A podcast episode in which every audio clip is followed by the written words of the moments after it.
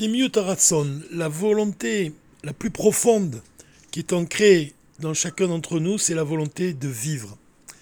C'est pour ça que le Rabbi Rahat s'y rapporte cette histoire d'un homme qui est poursuivi par des gens qui en veulent à sa vie et par la, la pression qui est sur cet homme-là qui désire vivre de toutes ses forces, il va trouver la force de se faufiler et de rentrer entre deux cavités, dans la cavité d'un mur, et son corps, il va, il va se rétrécir, si on peut dire, et il va, va se cacher dans, dans, cette cavité.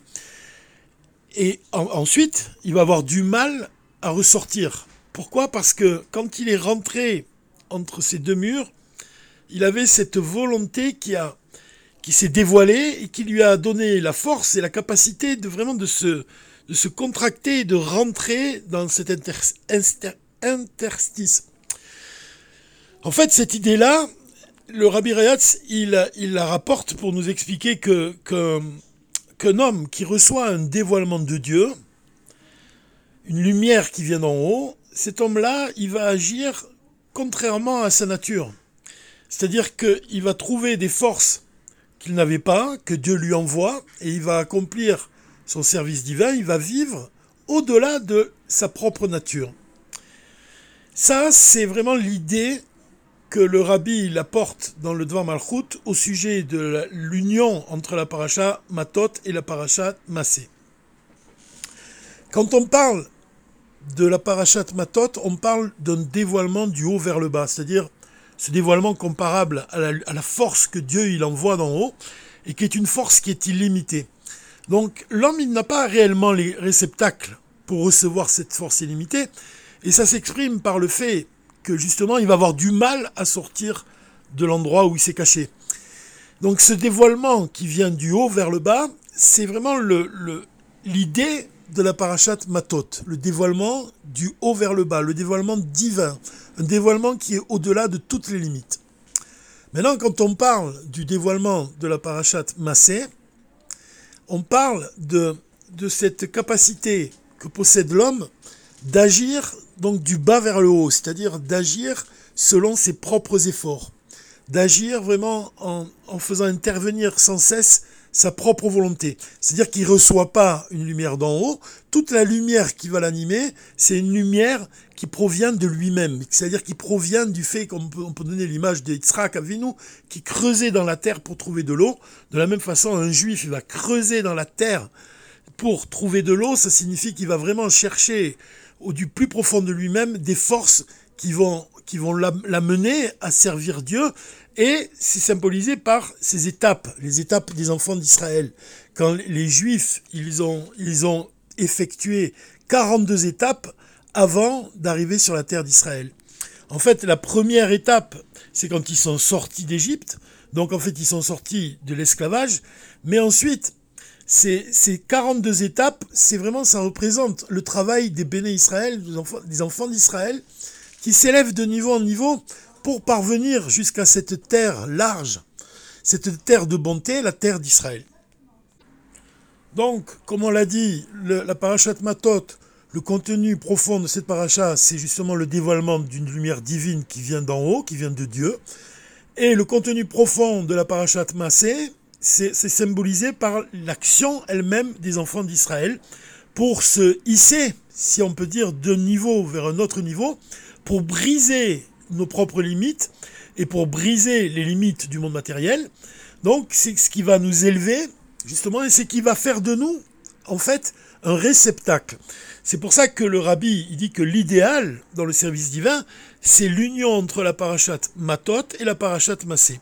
C'est-à-dire que l'union entre ces deux parachutes, entre les deux contenus profonds de ces deux parachutes, ça signifie qu'un juif, quand il reçoit un dévoilement d'en haut, il ne possède pas forcément la capacité de garder la lumière qu'il va recevoir, cette lumière de Dieu qui est illimitée, parce que l'homme, il est lui-même limité. Mais si un juif, il fait un travail du bas vers le haut pour repousser à chaque fois ses limites, à ce moment-là, quand il va recevoir cette lumière de Dieu qui est illimitée, il va être lui-même un réceptacle capable de garder cette lumière illimitée. C'est pour ça que le rabbi, il explique que l'union entre la paracha Matot et la paracha Massé, c'est justement cette révélation qu'on peut dire, la révélation de la lumière divine que l'homme va être capable de garder et qui va utiliser justement pour s'élever encore plus haut. En fait, on, approche de plus en plus du mois de Havre, et quand on parle du mois de Havre, en fait, c'est Ba et Loul, c'est vraiment le, les, les votes du mois de Havre, comme l'explique la Chassidoute, c'est le mois des Loul arrive. C'est-à-dire qu'on s'approche de plus en plus du mois des Loul, du mois de Tishri, donc des jours redoutables, et en fait, cette période-là, c'est une période qui est propice à la, à la Teshuvah. Donc c'est réparer la réparation de nous-mêmes, le faire un bilan spirituel de tout ce qu'on a accompli durant toute l'année. Et donc lors de ce bilan, on doit méditer justement au fait que on doit non seulement réparer nos, actions, mais trouver le moyen aussi de, de recevoir les dévoilements de lumière qu'on va recevoir au moment de Tishri, au moment des fêtes. Alors parmi les enseignements justement qu'on étudie dans la Chassidoute sur cette période de Teshuvah, on explique que le rabbi nous enseigne que quand on se plonge dans la tefila, quand on se plonge dans l'étude de la Torah, on va recevoir la lumière de la Torah. C'est-à-dire on va recevoir une lumière qui est illimitée. Donc cette lumière, elle va repousser tous les aspects négatifs de notre personnalité et tous les aspects négatifs de notre vie. Donc c'est parce que la lumière de la Torah, justement, elle est divine, elle est illimitée, et donc elle a le pouvoir d'effacer, mais temporairement, tout ce qui est négatif dans notre vie. Mais par contre, ça n'a pas la capacité de transformer notre être. De quelle manière on peut se transformer? C'est justement quand on fait ce bilan moral et quand on, réfléchit à tous les aspects négatifs de notre personnalité et qu'on s'attache à les réparer un par un. Donc c'est un travail du bas vers le haut. Donc la perfection de notre teshuva, en fait, ça consiste à suivre le principe qu'on a donné. C'est-à-dire ça consiste à unir l'ensemble, ensemble, les deux niveaux, c'est-à-dire le niveau du divin qui, du bas, du haut vers le bas, recevoir cette lumière divine, mais quand on a travaillé vraiment au, fond de nous-mêmes, qu'on on a envisagé chaque aspect de notre personnalité, c'est là qu'on est devenu un réceptacle pour garder cette lumière. En fait, l'idéal, c'est se préparer à la venue du Mashiach, c'est-à-dire se préparer à recevoir une lumière divine, mais surtout à la garder. C'est ça le, sujet de la, parachat Matot et de la parachat Massé quand elles sont toutes les deux mises ensemble. Alors si on dit les choses très simplement et très brièvement, la parachat Matot, c'est un dévoilement d'une lumière illimitée. La parachat Massé, on parle d'un dévoilement personnel, donc malgré tout, on est soumis à nos propres limites. Et l'union de ces deux parachutes, c'est quand on parvient à dépasser nos propres limites, à faire un travail personnel pour recevoir un dévoilement qui est illimité. Alors de quelle manière on peut servir Dieu en étant soi-même, si on peut dire, illimité? Alors là, c'est peut-être bien de se rapporter au Shulchan Aruch. Quand on, dit dans le Shulchan le début du Shulchan quand on, nous demande d'être fort comme un lion, d'être léger comme l'aigle, d'être hardi comme le léopard, ou d'être rapide comme le cerf, qu'est-ce que ça signifie de manière profonde? Être fort comme le lion, alors on peut se rapporter à cet, enseignement de l'Admor Azaken, quand il dit que le jour du Shabbat, on reçoit le dévoilement de l'amour de Dieu qui est au-delà de toutes les limites. C'est-à-dire que Dieu, nous donne en, cadeau de l'aimer, mais au-dessus de nos propres limites. L'exemple que donne la Morazaken, c'est celui du lion. Quand on apportait un sacrifice au Beth Amikdash, pour voir que Dieu, il agréait notre sacrifice, il faisait descendre un lion un, feu qui avait la forme d'un lion, qui descendait sur l'autel et qui consumait le sacrifice. En fait, cette image du lion de feu, ça représente Avaraba, l'amour de Dieu qui dépasse toutes les limites. C'est cet amour-là qui se dévoile pendant Shabbat et qui va consumer le, sacrifice qu'on a porté et qui est symbolisé, comme on l'étudie beaucoup dans la Chassidoute, dans notamment Bati Legani, c'est la, bête qu'on a portée et qu'on déposait sur l'autel du temple, c'est l'âme animale. C'est-à-dire que pendant le jour du Shabbat, l'amour de Dieu qui est au-delà de toutes les limites, qui est symbolisé par un lion, justement cet amour de Dieu, face à lui, l'âme animale, elle est totalement soumise c'est de cette manière qu'on parvient à transformer notre âme animale. Quand l'amour de Dieu se révèle à l'intérieur de nous-mêmes. C'est pour ça que l'image est employée, qu'un un lion vraiment de feu qui descend et qui consume le, sacrifice. Ça signifie qu'il transforme l'âme animale, qui ne la fait pas disparaître, mais qui la transforme.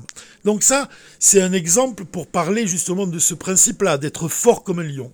Maintenant, quand on parle de léger comme l'aigle, alors en fait, on doit savoir que le, rabbi lui-même, quand il envoie des, jeunes Bachorim faire Mifzaïm, en fait, il a dit que il y a des gens qui se sont interrogés, qui ont dit comment on peut envoyer des, jeunes enfants, des jeunes Bachorim, dans des endroits où des fois c'est pas tellement de sanoua. Le rabbi a répondu je prends la responsabilité sur mes épaules. Alors ce principe-là, en fait, il est, essentiel parce que si on se rappelle du moment où Moshe Rabbeinu il est descendu de la montagne de Dieu où il a reçu les tables de la loi, quand il s'est approché du peuple et que le peuple était en train de commettre le péché du veau d'or, en fait, les, il a, les, tables, il a pris les tables et les a brisées sur le sol. Et les commentateurs, ils ont expliqué que pourquoi les tables, il les a brisées En fait, c'est parce qu'elles sont devenues lourdes. Et pour quelle raison elles sont devenues lourdes? C'est parce qu'il est dit justement que quand Moshe s'est rapproché du peuple qui était en train de commettre le péché du veau d'or, comme c'est écrit dans le Tanya que Dieu ne peut résider que dans un endroit qui lui est parfaitement soumis, et là c'était pas le cas puisque le, le, peuple juif était en train de se corrompre, il est écrit que les lettres, elles se sont envolées. C'est-à-dire que les lettres que Dieu il a gravées sur les tables de pierre se sont envolées, ont quitté les, tables de pierre. Et c'est pour ça qu'elles sont devenues lourdes. Parce que ce que nous est donné à comprendre ici, c'est que les lettres, l'écriture de Dieu, c'est l'écriture qui portait le poids des tables. À partir du moment où les lettres se sont envolées, alors les, les tables sont devenues lourdes, et c'est à ce moment-là que Moshe les a brisées sur le sol, parce qu'il ne pouvait plus les porter. Parce que jusqu'à présent, elles étaient portées par l'écriture divine. Parce qu'il est écrit, même le Malbim, il rapporte que quand il est descendu de la montagne, en fait, il est porté d'une seule main, mais quand les lettres ont quitté les tables, à ce moment-là, il ne pouvait plus les porter. Donc ce qui est très beau ici, c'est de comprendre que le divin, c'est lui qui porte le poids des tables. Et de la même façon, le, le, Morazaken, il écrit dans le Tanya que quelqu'un qui a des idées, que Dieu nous en préserve, qui sont mauvaises, en fait, ça alourdit son corps. Le poids du mal, il a un effet sur le corps physique. C'est-à-dire que si on a des bonnes pensées, on est léger, et si on a des pensées qui sont mauvaises, on est lourd. Parce que, parce que justement, il manque le divin. À partir du, moment où le divin est à l'intérieur de nous-mêmes, c'est-à-dire qu'on a réussi à intérioriser, le divin, à ce moment-là, on a un corps léger. Maintenant, si on revient à la déclaration du Shukran d'être, quand on nous demande d'être léger comme l'aigle, en fait, le Rashi, il explique que l'aigle, c'est l'animal qui vole le plus haut parmi tous les volatiles. Et en fait, il craint pas qu'il y a quelque chose qui, le dépasse au-dessus de lui, parce que c'est lui qui vole à l'altitude la plus élevée. Et, Rashi nous dit que l'aigle, il ne craint seulement que la flèche de l'homme qui vient du bas. C'est pour ça qu'il porte les aiglons, ses, ses enfants, il les porte sur ses ailes, pour justement pour qu'ils soient en sécurité. Et en fait, on voit ici qu'on peut se rappeler de cette image du rabbi qui dit qu'il porte sur lui-même la responsabilité quand il envoie des, jeunes Bachurim en Mifsaïm. On pourrait croire que de porter justement tous les chassidim sur ses épaules, c'est un poids pour le rabbi, mais si on se rapporte à l'histoire de Moshe avec les tables, on se rend compte qu'en fait, fait ça rend le rabbi léger. Et c'est pour ça même qu'on peut faire ici un chidouche, parce que si l'esprit de l'aigle, en araméen, on, dit Rucha de Nishra. Rucha, l'esprit, Nishra, de l'aigle. Et Rucha de Nishra, la valeur numérique, la gamatria de Rucha de Nishra, c'est 770. Donc ça fait référence justement à l'esprit du rabbi. L'esprit du rabbi, c'est d'ajouter sur lui tout le temps de nouvelles responsabilités, parce que contrairement à ce qui peut nous apparaître au départ, c'est ce qui va nous donner notre légèreté. Quand on parle de, la, déclaration selon laquelle on doit être rapide comme le cerf, alors on doit se rappeler que le cerf, c'est quelqu'un, c'est un animal qui, qui, qui, quand il court, il fait des bonds. En fait, le bond, il exprime l'idée qui a été rapportée par le Rabbi Marash, les chatrila riber. Les chatrila riber, ça veut dire qu'on va faire des bonds, ça veut dire que au lieu de, de, quand de considérer un, un obstacle selon notre propre intellect et selon notre propre raison, on va sauter au-dessus de l'obstacle, c'est-à-dire qu'on va directement faire intervenir cette volonté qui provient de l'essence de notre âme, et comme l'a décrit le Rabbi Rachab, il dit que c'est la volonté inébranlable d'agir, de faire le bien et de s'éloigner du mal. Donc cette, cette volonté inébranlable, cette volonté, elle fait qu'on dit des enfants d'Israël qu'ils ont la nuque raide, c'est-à-dire qu'ils sont têtus, ils sont obstinés, ils sont obstinés pour faire la volonté de Dieu sans faire intervenir l'intellect. En fait, l'obstacle lui-même, c'est l'intellect et la raison. Sauter au-dessus de l'obstacle, c'est, c'est vraiment, c'est exprimer l'idée que le, le Rabbi Rehatz, il a donnée quand il a dit, l'ech lecha, va vers toi-même, toi-même, ça désigne l'essence de l'âme. Quant au, dernier, quand on parle d'être hardi comme le léopard, on doit savoir que le léopard en hébreu c'est namer, et it namer c'est le fait d'être tacheté. En fait, le, léopard lui-même c'est une allusion au machiar, puisque on dit dans la Gemara que le, le, machar, il est lépreux, donc il avait des taches de lèpre. Et en fait, le léopard, l'attitude du léopard, elle évoque l'attitude du machiar, et comme on le sait, le machiar, c'est le maître de l'essence de l'âme. Donc c'est cette capacité de faire un don total de nous-mêmes quand il s'agit d'accomplir la volonté de Dieu. Donc en fait, le rabbi, dans le Devant il va expliquer que l'explication profonde de l'expression chazak, chazak, venitrazek, Sois fort, sois fort, et puissions-nous être renforcés. Cette expression qu'on va dire quand on va finir donc le livre de la Torah et qu'on va donc justement se renforcer en disant Chazak, Chazak, Venitrazek. En fait, le premier Chazak, ça représente la parashat Matot, ça correspond au dévoilement d'une lumière divine qui est supérieure dans ce monde inférieur. Ensuite, le second Chazak, il représente le dévoilement donc de cette lumière qui vient du bas vers le haut, et donc qui est ce dévoilement qui est dû au travail de l'homme, à ses efforts continus pour raffiner ce monde matériel et se raffiler lui-même. Donc on peut dire qu'en fait le, le sujet de ce travail du bas vers le haut, c'est la possibilité qui nous est donnée de nous transformer et de transformer ce monde matériel. Parce que si on ne reçoit, comme on l'a dit, un dévoilement du haut, on n'est pas capable de le garder si on ne s'est pas transformé auparavant. Donc le rabbi va conclure que justement le, troisième chazak, ça représente l'union de la parashat Matot avec la parashat Massé.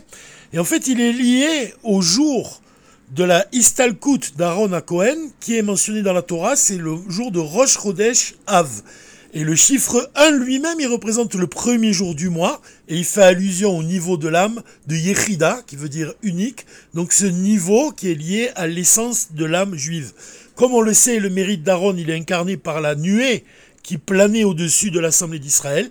Et de la même façon, l'essence de l'âme, est plane au-dessus de nous-mêmes, si on peut dire, de la partie de l'âme qui s'habille dans le corps, et plane au-dessus.